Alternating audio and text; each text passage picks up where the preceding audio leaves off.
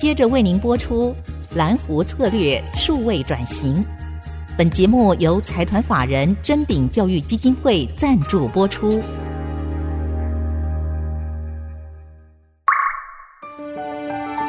蓝湖策略数位转型，让主持人简真富与您提升决策品质与产业升级，掌握先机。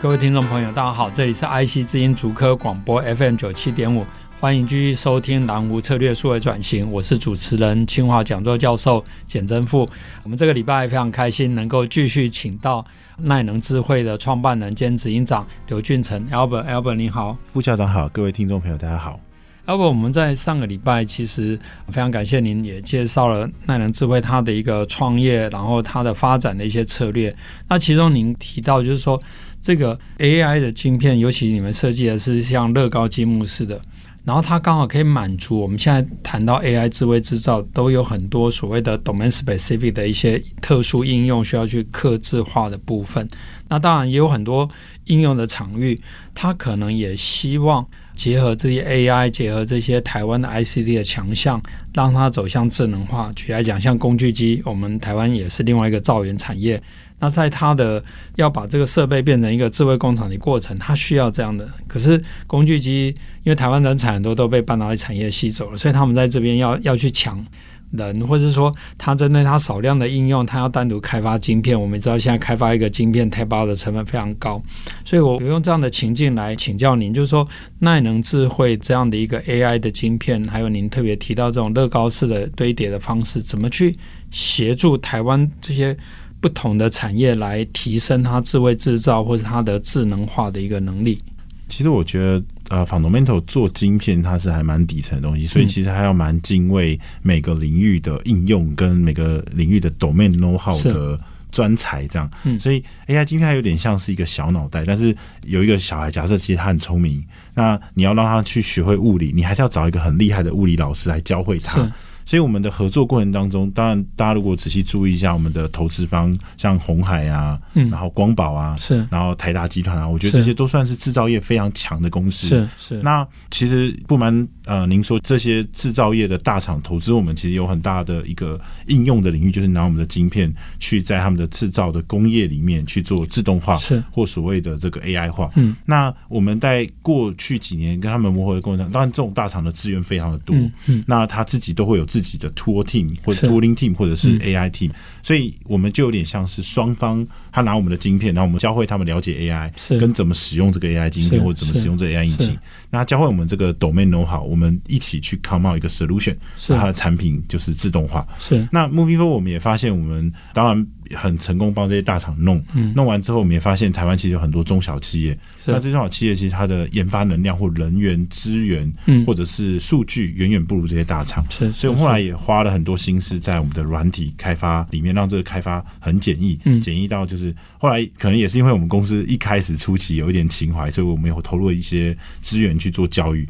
那教育其实本质初心是想让，即使是国小生、国中生、高中生这种不懂 AI 或不懂写程式的，也可以像玩游戏的方式去去训练我们的 AI 晶片，去做成一个小玩具的自走车。那三号这个有点是意外性的，就反而让一些中小企业，嗯，它呃即使没有那么强的研发能量，也可以拿我们的晶片去做一些简易的这个 AI 化跟自动化。那您刚刚提到这样的一个过程，就是说怎么让这些甚至国小，或者说不管是大公司、小公司也是一样，它可以很容易的去利用你们搭配的软体，或者是说你们现在的这样的设计去开发。但是你也说到，就是说这个开发过程需要好的训练。那你们怎么样去 bridge 这个 gap？因为比如说你已经提供很多很好的小脑袋，就像我们常常讲这个小朋友。他虽然还小，可是这些小朋友长大可以像 Albert 这样的的人，可是他必须要接受教育。对，那怎么样去把你们培养出来的这些小朋友，让他有很好的教育，或是跟这些 domain 的人对接？因为 domain 也有可能，就像有些年纪大的，他只是比这个小朋友大，可是他搞不好教的东西不见得对的，或者说，是的，说是他搞不好教坏这个小朋友啊。所以你怎么让这件事情可以做得更好？对，我觉得也是。Echo 副校长说的叫千湖之蓝，然后要打通它的水利系统，就是每个湖跟每个湖之间你要有一个连接，是这样，它可以互相之间就可以资源去协同作战，或者是分享资源。那我们的做法是这样，就是说你会发现，就是说在 A 公司或 B 公司学到一些 know how，那甚至 A 公司跟 B 公司已经用我们的晶片去训练东西。那我们其实有开一个叫 Neo 的平台，就是让这些 A 公司、B 公司已经训练好的很像 App 或软体的东西放上来。那如果有一家叫 C 公司，它也许规模很小，它远远不如 A 公司跟 B 公司的资源那么多。但因为它发现它的工具机或它的生产链上有个类似 A 公司、B 公司的问题，那不需要重新开发，是它就拿我们的那个 AI 晶片做成一个 download 的方式，上网去把这个应用的这个 App 下载下来。等于是说，有个很聪明的小孩。那人跟人之间，我不能说我的头跟你靠一下，我的姿势就给你。但 AI 晶片跟软体是可以这样，对，它就可以把 A 公司很聪明已经教会的东西，就直接把这个知识存进来，是，那就可以帮他解决这个问题。那这个可能就是副校长说，就是我们在连接彼此的湖。那另外一个层面是说，我们尝试让 C 公司这种规模很小的公司进入的门槛能大幅的降低。那这个也是感谢我们在公司的成长过程当中有台积电的慈善基金会。是当时我们可能也是其实是意外的，我们当时其实出于社会情怀，我们跟台积慈善基金会去推广了一套。当时是想要让新竹的一些偏乡、比较穷的一些社区，这些小孩可以去玩 AI。嗯，然后因为台积的严格要求，所以我们就被 push 嘛，就把它做的很精简、很精简，是。让这些国小生也让训练 AI 的整个过程很像你在使用 Windows，嗯，跟就用滑鼠点一点，然后就可以做这样。那后来也意外就把这件事情，就是博开始出去之后，你就发现有些台中啊或高雄的一些中小企业拿了这个，本来以为是要来教小孩的，他就用一些老先生四十年工作经验，就是不太会写程式的，就拿这个来教教教，想办法他自己也 come out 一个很简易的自动产线的这个系统，这样。所以其实是有一个发展的过程。当然，刚刚 Albert 常常提到这样的情怀，不管是关心社会，或者是说关心产业，或者是说整个。千湖自然怎么样让这个生态系统可以更完整的发展？其实这些都是驱动一个公司非常创新、非常重要的一个因素。那我想要再回到人本身，就是说，您刚刚也提到，比如说跟台积电慈善文教基金会去推动这样的偏向小孩子的教育。那您自己本身啊、呃，除了您的书是这这个产业的 Bible 以外，您自己其实也在很多学校，包括清华大学，包括国内很多学校也开课。嗯，那谈一谈，就是说，你在这种人才培育上，您的一些观察，就台湾当然现在，呃，从你那时候开始播种，现在是到处都是 AI。那可是你看待台湾跟国外的情况，然后在 AI 的人才这边，你有没有什么想法？嗯，也许之前出来创业的时候，当时很天真啊，真的，其实现在也很天真。对，就是创业的时候，我们有个初心，是很希望自己的公司是一个。当时也没有想说要赚多少钱什么，比较想是说这个技术可以真的是正向的去影响这个世界，让促进社会的发展。然后也想说尽自己一点微薄之力，就是说在自己公司即使还很小，但我们也能。其实我们公司那个 team build 的时候，有时候会去海边静态，然后有时候会去偏乡做一些自工。所以后来也因缘机会就参与了台积的这个自工的这个播种计划，然后也因为当然也有副校长的帮忙，还有呃以前的前科技部长陈良基是对，那他当时也是说希望说呃在清华就是当一个客座，主要是当时其实没有想太多，只是想说，因为我自己就是大学毕业我就出国，那出国之后你会发现，像我们这种在美商高中或者是我曾经也在三星工作过，是你会发现就是自己再怎么努力，自己都在那个金字塔里下面帮忙努力的。那种然后那个最上面的那个决策者都还是当地的人。是那以前念书的时候读过一本书叫陈之凡的《诗根的兰花》。是是，我觉得很多海外打拼的这种留学生多少都会有这个感触，就是说你在异乡，你不管怎么拼，其实商号你都在帮别的国家贡献。尤其我感触很深，我在三星的时候，我们的任务就是把台湾的这个 HTC 当时很强，把它全部干掉这样。然后当然我参与那个战役，就觉得有点有一点小内疚，就想说，哎，你既然在海外学这么多东西，就希望在自己能力的范围里去让我们的家乡更好，让我们家乡在 AI 世代里，在国际能有一定的竞争力。那也很幸运，就是说有时候你会发现你。善意的去分享，或善意的去帮助周围的人，商号也因为有这样的正向的呃善念或影响。反而回馈了自己，比方说，因为我当时呃去清华或交大或成大当客座教授，后来那些学生们好好好多好多就来我们公司这样。我这么小的公司要招到这么优秀的人，其实也没有那么容易，这样就是努力的做了。那希望也能让每天过得精彩，然后能让这个公司真的为这个世界带来一些正向的能量。这样是，我想先休息一下，等下再回来。好的。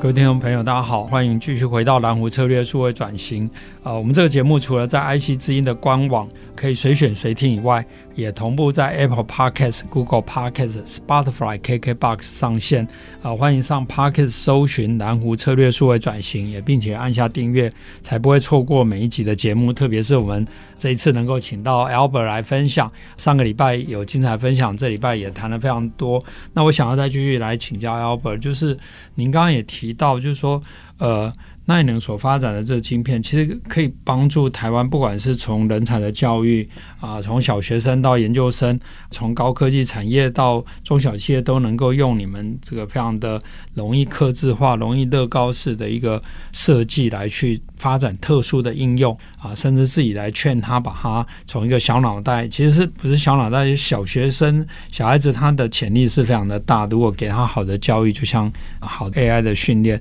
但是谈到这样的一个发展，我们现在知道这个 ChatGPT 或是生成式的 AI，让大家更多人去了解到 AI 的一些很很厉害的地方。那对于你们本来就已经深耕 AI 晶片很久的公司，你怎么来看待这些生成式 AI 或是 ChatGPT 等等这些新的应用的一个发展？对，其实你回顾过去二三十年甚至三四十年的算力。跟所谓的晶片的这个增长，你会发现，就是以摩尔定律在 AI 一般是说，二零一二年开始，因为 CNN Convolutional Neural Network 出来才是叫一个 AI 的时代，这是第一次。那在更早之前，这个莫尔定律大概是每二十四个月算力是 double 嘛？是。那后来到了 CNN 出现 Convolutional Neural Network，就是 Google DeepMind 击败人之后那一次的 AI 热潮，现在其实也是这一次 AI 热潮的延续。是。那那一段呢，大概是每三点四个月算力就 double 一次。哇。那最近呢，ChatGPT 大家知道多久吗？是，大概是每两个月。然后 ChatGPT 三出来那一次还更陡，是一个月它的算力就 double 了。嗯。所以现在整个算力的需求是远远不够这个晶片或这个 AI 晶片这个增加的这个速度。是，所以我觉得它是一个最需要 AI 晶片来让这种 ChatGPT 这种等级的强 AI 或。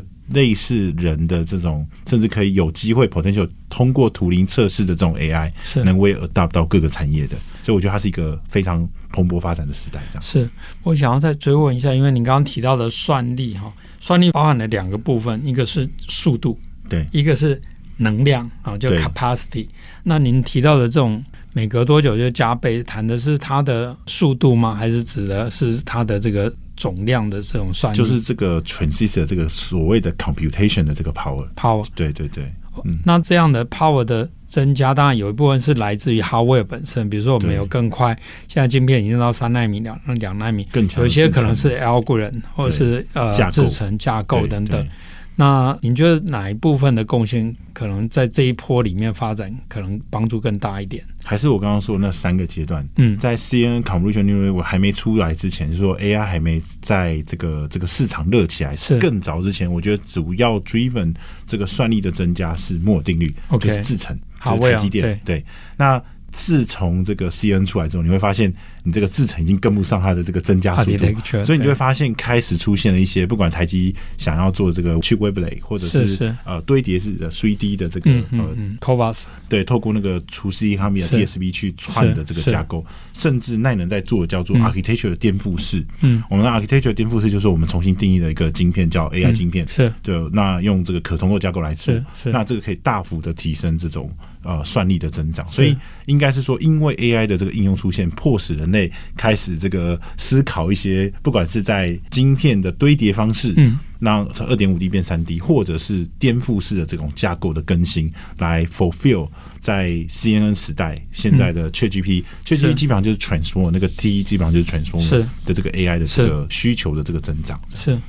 那在这个。AI 算力，还有刚刚提到这个架构模型等等，都有很长足的进步，当然也驱动了很多，不管是新的应用领域，或是旧的应用领域的一个一个颠覆性的创新。那同样的，耐能本身除了在 AI 晶片上的技术深耕以外，因为您跟国内外很多的产业都有一些大的合作，那有一些是他们找你们帮忙做，或是 leverage 你们的能量。但但我们也注意到说，比如说您您也去 acquire 台达电的子公司，像精锐等等这些，然后让你们进入了电动车的市场。那可不可以谈一谈这一方面的发展？因为这样的话，就表示你从原来的 IP AI 的晶片，现在变成已经进到某一些特定的 domain。对，事实上，你看国际上的这个哈位为主的公司，嗯、我是指 IC 底材相关的。是，台湾当然很多是纯卖 IC，但是美国高通它的真正很多收入是来自于 CDMA 的那个 licensing。对。那呃，那个 NVIDIA 它很多是卖板卡。它其实卖的是一个 solution，它不是单卖一颗一颗晶片。对，，AMD 它卖的也是板卡，是。所以意思说，尤其 AI 它其实是更离不开所谓的系统方或应用方。是，你纯卖 IC 会很辛苦，所以应该是说，你也发现我们这可重构晶片架构。呃，我我觉得这整个思维是这样，就是我们有发现，我们迈进一些车厂的这个 solution，嗯，然后我们是十颗晶片堆起来去做一个车的 solution。For example，是，那你会发现，你如果只卖它晶片，它就是一颗一颗算；但如果呢，你把它卖成一个 module，再加上软体，对，它就是一个系统，对，那个单价就可以很高。是是，是。然后呢，你想说，哎、欸，你卖给车的这个同一颗晶片，跟卖给智慧门锁，我们在智慧门锁的全球市占率很高，应该不是第一就是第二。是，你就发现，哎、欸。这个智慧门锁跟卖给车，竟然要，如果你卖晶片的话，它的价格是一样的。对，但如果卖 solution 或者是一个 module 或者是一个呃叫做板卡式的，你就发现价格可以差个三四十倍这样。了解了解。所以整个思维大概这样，然后你也会发现说，你组起来，因为我们常常就是拿我们的方案去 repress 大厂嘛。我想大家如果有关注我们新闻，就是前阵子那个云达 QCT，嗯，广达的子公司有个 announcement 说，用奈能晶片 repress 某一家公司的方案，把整个成本降低。了百分之七十五，那大家看到一定觉得哇，那也能好棒！这是我就想说，哇，这个我的这个做这么辛苦，然后只收人家四分之一的钱，那我就想说，如果我把它变成模组化，我能不能就是哎、欸、收个八折九折这样？是。然后他他也不是说只有成本降低百分之七十五，他说性能提升四倍。是。那我想说，我性能比他好，我应该会贵一点。所以整个思路大概就这样，所以我就开始去 acquire 一些，就是我们的上下游，让我们的整个端出来的菜可以更完整。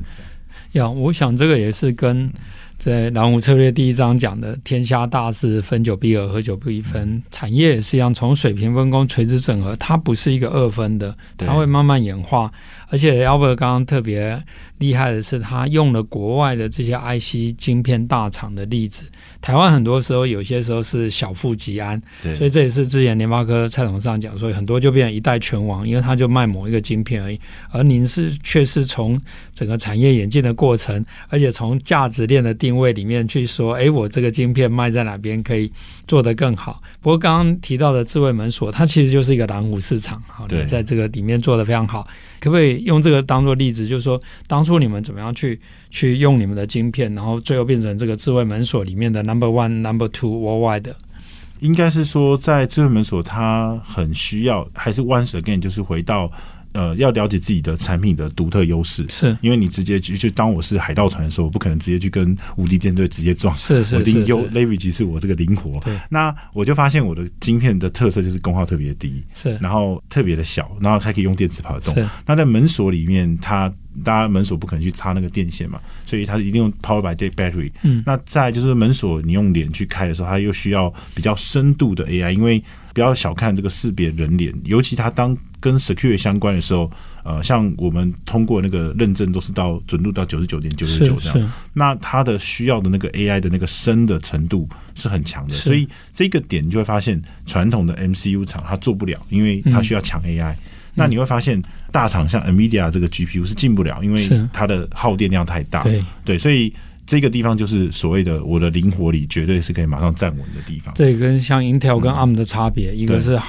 纯粹从耗能来讲就有很大的差别。不过你也很厉害，因为了解了公司产品的特性以后。跟这样的一个应用的领域就可以更相得益彰，嗯、然后果然也可以很快的变成里面的 number one、number two。嗯、那有其他类似这样的一个例子吗？当然我知道您在电动车这个将来现在是蓝湖，将来一定是蓝海。可是除了呃智慧门锁以外，还有没有其他的例子是有可能的？甚至这个这个例子是可能跟台湾的一些产业相关的？其实我们主要在打四个产业了，oh. 对，就是所以其实就像您刚刚说的蓝湖车业，我们发现一个小湖，我们赶快再去找一个中湖、大湖，然后中间去把它打个渠道，是是，让它可以互相这个活水，让我们能呃更健壮一点。是，那这四个领域其实各自有各自的特色，当然包含 Edge Server，Edge Server 主要比较有名的客户就是像中华电信，是，那我当时我可以说的，oh, 对，然后 QCT 就是那个云达。那事实事实上还有韩国的一家 Naver，就是很大的搜索引擎。嗯、那这个地方一样也是功耗 critical，原因是、嗯、